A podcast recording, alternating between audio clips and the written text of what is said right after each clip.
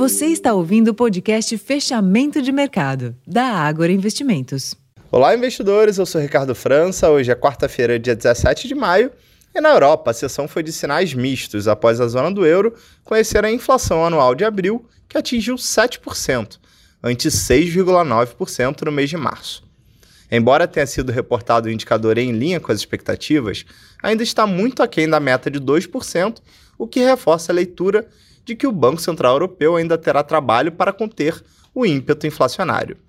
Nos Estados Unidos, em dia de agenda sem grandes indicadores, as discussões sobre a elevação do teto da dívida norte-americana seguiram no foco. Sobre o tema, novas declarações de Joe Biden, presidente americano, e do presidente da Câmara dos Representantes reduziram os temores ao descartar a possibilidade de calote. Neste ambiente, os índices acionários de Nova York avançaram. Em outros mercados, durante a madrugada, o minério de ferro subiu pouco menos de 3%, enquanto o petróleo acelerou na alta durante a tarde e encerrou com alta de 2,8%. Por aqui, os dados de vendas no varejo superaram as expectativas e contribuíram para o viés positivo da bolsa.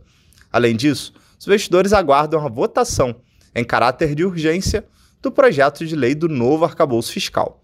Neste ambiente, o Ibovespa encerrou de em alta de 1,17% aos 109.460 pontos. O giro financeiro somou quase 40 bilhões de reais. Já no câmbio, o dólar recuou 0,2% aos R$ 4,93.